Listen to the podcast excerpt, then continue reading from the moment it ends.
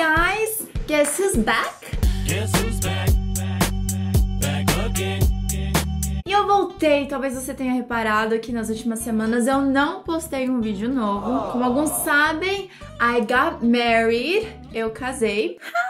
But I'm back. Então estou de volta para tirar as suas dúvidas e te ajudar na sua jornada com o inglês. Coisas que você precisa saber no dia a dia de alguém que precisa do idioma para se virar, seja no trabalho ou na vida pessoal, em viagens, enfim. Então, eu já quero começar esse vídeo já pedindo algo para que você comente aqui nos comentários Quais são as suas dúvidas? O que, que você gostaria de saber? O que, que tem sido difícil para você no seu aprendizado, na sua jornada? O que, que você gostaria que eu abordasse?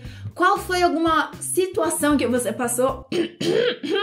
Sorry. Que se você soubesse de alguma dessas dicas já te ajudaria muito. E quem sabe nas próximas semanas eu não grave um vídeo especialmente para sua dúvida. Hoje eu quero tirar a dúvida dos alunos que me perguntaram sobre medidas, unidades de medidas em inglês, que são measurements, em particular sobre a altura. Porque lá eles usam medidas diferentes, então realmente fica aí um pouco de mistério de como faz para poder converter a sua altura em metros para a altura deles. É que nós trabalhamos com metros e centímetros e eles trabalham com pés e polegadas. Então, a primeira coisa que eu quero te ensinar é o seguinte: quando alguém faz uma pergunta de qual é a sua altura, ou se alguém fizer essa pergunta para você, você tem mais ou menos duas opções que você pode ouvir. A primeira é um pouco mais formal, que é What's your height? Qual a sua altura? Então vamos praticar pronúncia. What's your height?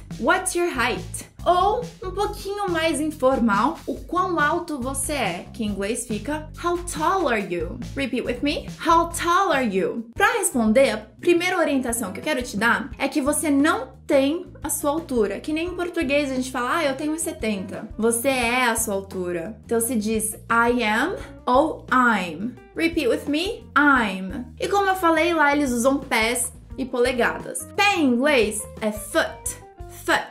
Mais de um pé, dois, três, cinco pés. Feet. Repeat with me. Feet. Feet pode ser representado por FT e polegadas em inglês é inches inches, que pode ser representado por IN. Então vamos lá, se você tem mais ou menos 1,67, 68, 69 de altura, você provavelmente tem 5 feet and 6 inches, que é representado assim, ó. Outra forma de representar isso é simplesmente colocando um apóstrofe no lugar do feet e um, umas aspas no lugar do inches, que se lê assim: 5, 6. Repeat with me: 5, 6. Então vamos treinar a resposta completa da primeira forma. I'm 5 feet 6 inches. I'm 5 feet 6 inches. Ou I'm 5 6. I'm 5 6. Então você pode sempre variar a sua resposta. É, não tem muita diferença qual dos dois você usa, se você usa a abreviação das palavras ou se você quer usar os símbolos, tá bom? Eu gosto de usar os símbolos porque eu acho eles mais diferentes e aí eu gosto de usar. Well, at least you got a good reason.